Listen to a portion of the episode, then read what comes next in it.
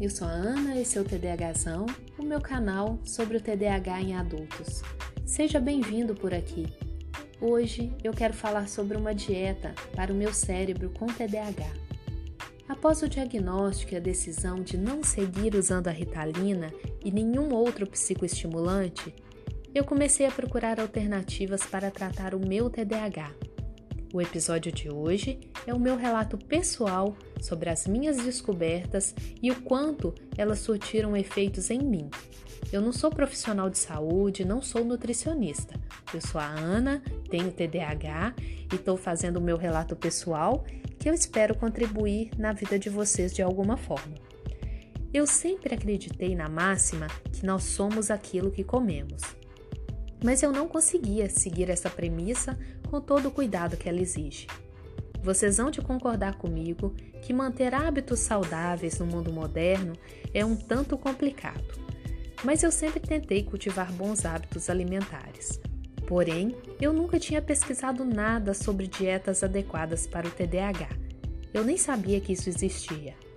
Eu comecei as pesquisas e aí eu descobri que os alimentos e alguns remédios caseiros podem ter um efeito muito positivo sobre o humor, sobre a memória, sobre o comportamento e até sobre a cognição. Os alimentos errados podem piorar muito os sintomas do TDAH. Eu li vários estudos que, eliminando o açúcar, o glúten, os laticínios, ovos, certas carnes e corantes, os sintomas de TDAH em vários grupos pesquisados melhoraram cerca de 70%. Eu fiquei bem animada quando li essas pesquisas. Porém, eu parei e pensei que era eliminar muita coisa de uma só vez. Eu estou me controlando para não entrar em nenhuma empreitada muito radical, pois ela, para mim, está fadada ao fracasso alguns dias depois. Então eu pensei bastante e decidi tirar todo tipo de farinha e de carboidrato das minhas refeições incluindo açúcar e também frutose. Todos os alimentos com alto teor de carboidrato foram cortados. Eu acabei caindo na dieta low carb. Eu mantive na minha alimentação as carnes, peixes, frango, gorduras boas, laticínios com poucos carboidratos, todas as verduras, alguns poucos legumes e quase nenhuma fruta. Eu fiz isso durante 60 dias seguidos, com alguns pouquíssimos deslizes. Raramente eu saí da linha. Ah, eu diminuí também o consumo de álcool. Nesses 60 dias eu devo ter bebido bem pouquinho, umas duas, três vezes. Eu já não sou muito de beber, mas o meu consumo de álcool também caiu absurdamente. E tomei bastante água. Nas minhas leituras eu descobri que pequenas quantidades de proteína durante o dia aumenta a dopamina. E logo depois de uma semana de ter tirado todos os carboidratos, eu já me sentia bem menos impulsiva e com uma memória no humor e na ansiedade bem significativa. Aquela compulsão por pão, bolo, macarrão, chocolate, ela desapareceu. Não existe mais. Eu não penso mais nesses tipos de comida. O meu corpo nem o meu cérebro pedem por elas. Sem o carboidrato, eu me sinto menos emotiva.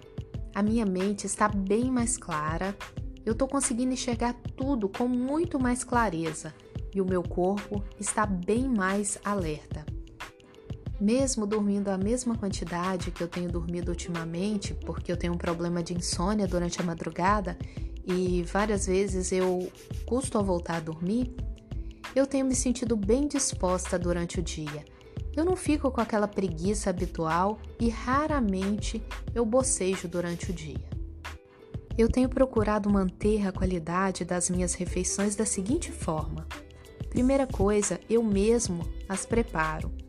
Eu escolho os produtos, eu tento trazer uma variedade para a mesa e eu faço tudo de forma intuitiva, respeitando o meu gosto e a minha preferência.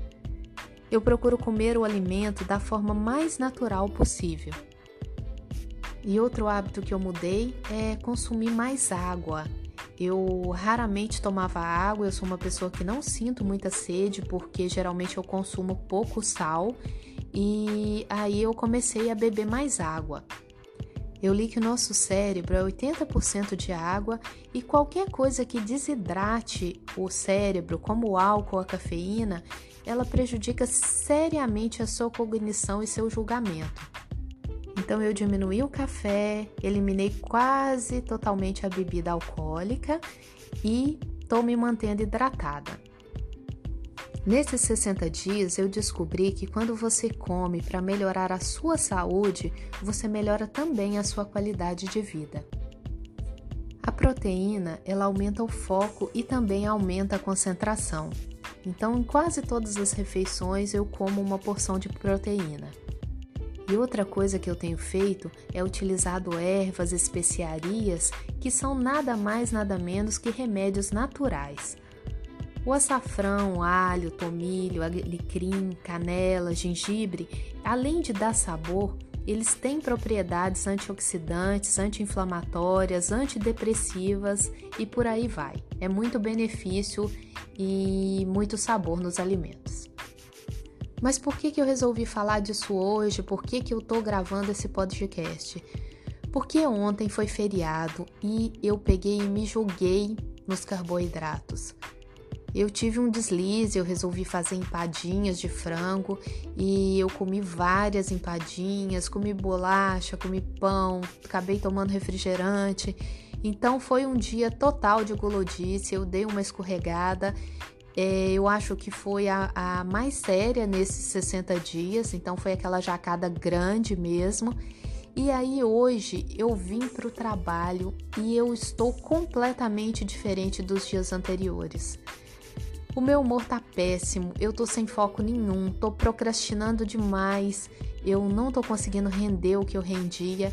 E aí me deu um start que provavelmente foi a quantidade de, de carboidrato que eu ingeri, que mexeu com a minha glicose, que provavelmente alterou todas essas partes da, do meu cérebro.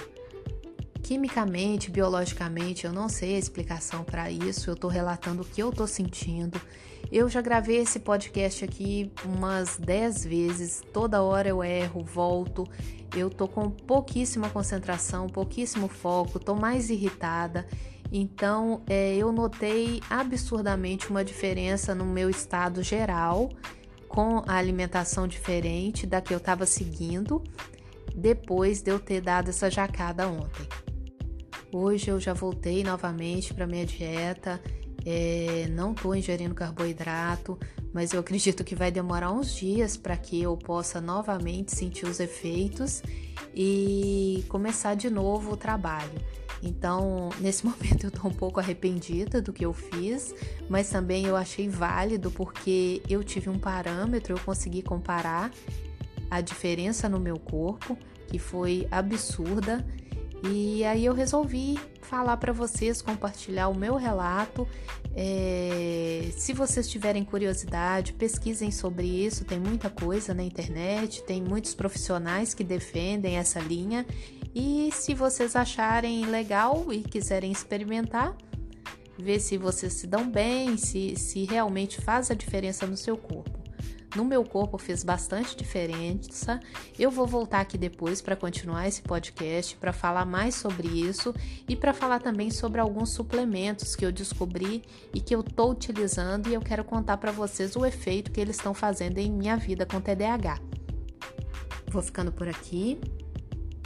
Esse é o TDAHzão. Se você tem TDAH e é adulto, esse conteúdo vai lhe interessar.